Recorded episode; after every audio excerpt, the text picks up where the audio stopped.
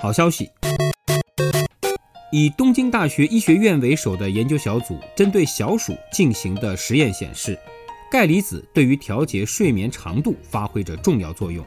当把小鼠体内与钙调节相关的基因剔除后，三分之一的小鼠睡眠时长发生显著变化，而钙离子流入神经元则是小鼠能够入睡的必要条件。现代人生儿育女的年龄一再推迟，但我们大可不必担心，这会导致人类遗传基因的退化。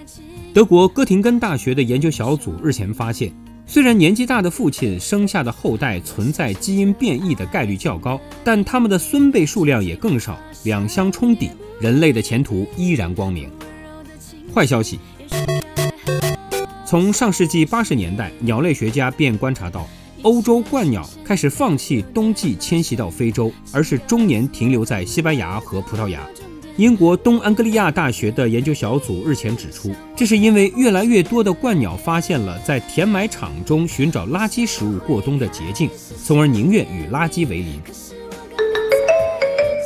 一项针对美国老年人健康状况的最新综合分析显示，虽然女性预期寿命平均比男性高出五年。但老年女性的总体健康状况和改善幅度却远远不如男性。一个八十五岁的男性平均仍可享受四年多相对健康、活动如常的老年时光，而女性的对应数字仅为两年半。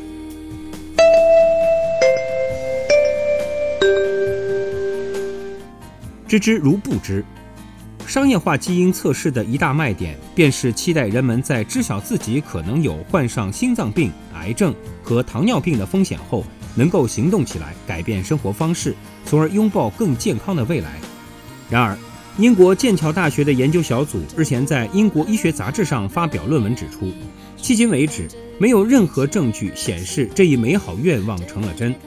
研究者对此前十八项相关研究的数据进行分析后发现，知道并不等于能做到尤其是在戒烟和锻炼这两种对健康影响最大的行为上。Dna 检测的最大用处似乎就只是促使那些高风险人群更主动地寻求疾病筛查手术和药物治疗而已。你很耀眼请让我再瞧瞧你的双眼没有人了解